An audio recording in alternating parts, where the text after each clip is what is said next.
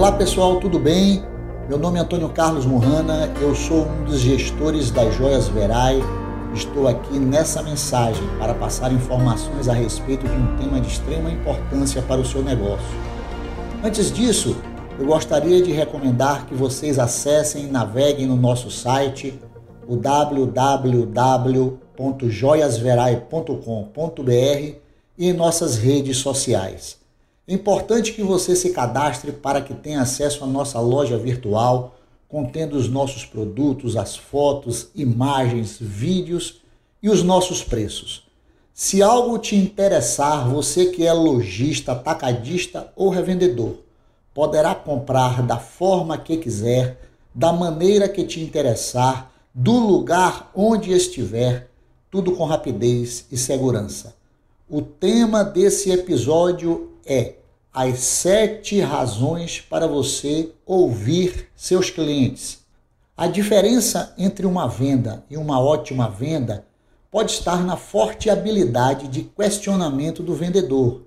Na grande maioria das situações de vendas, o sucesso começa com a habilidade de se fazer boas perguntas e então escutar, realmente escutar as respostas. Clientes valorizam vendedores que não somente comunicam valores, mas também constroem valores com seus clientes, um patrimônio. Ter bons questionamentos ajudam os vendedores a criarem valores e determinam se existe uma aderência entre quem vende e quem compra. Se existe aderência, então quem vende criará valor a quem compra, ajudando a consertar, melhorar, evitar, alcançar ou resolver uma situação. Nas joalherias, isso não é diferente.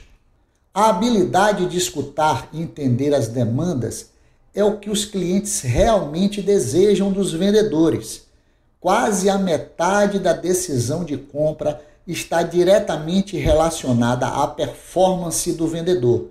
Sua importância para o cliente é tão valorizada quanto a qualidade do produto e suas características. Numa joalheria, existem pelo menos sete razões que explicam o porquê que a habilidade de fazer boas perguntas e escutar as respostas ajudam a concretizar negócios. Vamos a elas.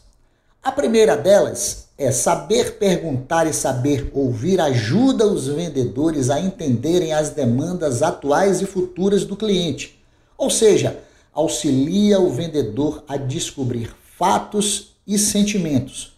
Portanto, um bom questionamento ajuda você a preparar de forma mais eficaz seus argumentos e objeções. A segunda delas é que a habilidade de fazer boas perguntas e escutar as respostas permite que os vendedores identifiquem e se engajem com as pessoas certas que precisam ser envolvidas no processo de decisão. Evita um grande erro em vendas, ou seja, desperdiçar seu próprio tempo e dos seus clientes fazendo a apresentação perfeita para a pessoa errada, no lugar errado ou no momento errado.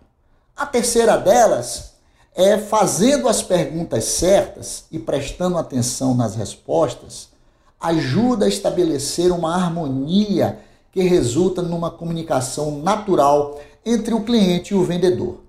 Outra razão, e eu já cito a quarta, é que ajuda a estabelecer um nível de conforto entre o cliente e o vendedor, facilitando a troca de informações essenciais. Em outras palavras, a comunicação flui com facilidade e entendimento. A quinta é ter um bom questionamento pode ajudar o vendedor a descobrir as fraquezas de seus competidores e destacar as suas próprias forças. As respostas dos clientes possibilitam identificar as diferenças significantes entre suas próprias capacidades e a de seus concorrentes.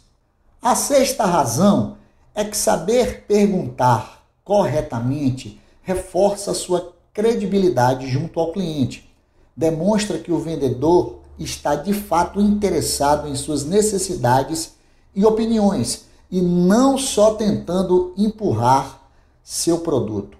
A sétima e última razão é ter uma boa habilidade de questionamento pode motivar e sustentar o interesse do cliente, estimulando o seu raciocínio e modificando os preconceitos relativos ao produto e ao serviço. Apesar de todas as vantagens apresentadas do bom questionamento, na maioria dos contatos de vendas acontece algo que podemos chamar de síndrome dos 80%. Ou seja, quem oferece o produto ou o serviço fala na maior parte do tempo. Se o vendedor cair na síndrome dos 80%, perderá informações necessárias para seu trabalho de vendas. Uma boa venda não começa com um discurso, mas com a obtenção de informações. Em outras palavras, com um aprendizado sobre o cliente. Dentro desse contexto, ninguém pode aprender de forma eficaz sem fazer as perguntas corretas e sem ouvir, obviamente, as respostas atenciosamente. Esperando que você tenha gostado desse episódio, a Verite deseja sucesso na gestão e na administração da sua empresa. No nosso site você encontra todos os nossos contatos. Um forte abraço, fique com Deus e até o próximo podcast.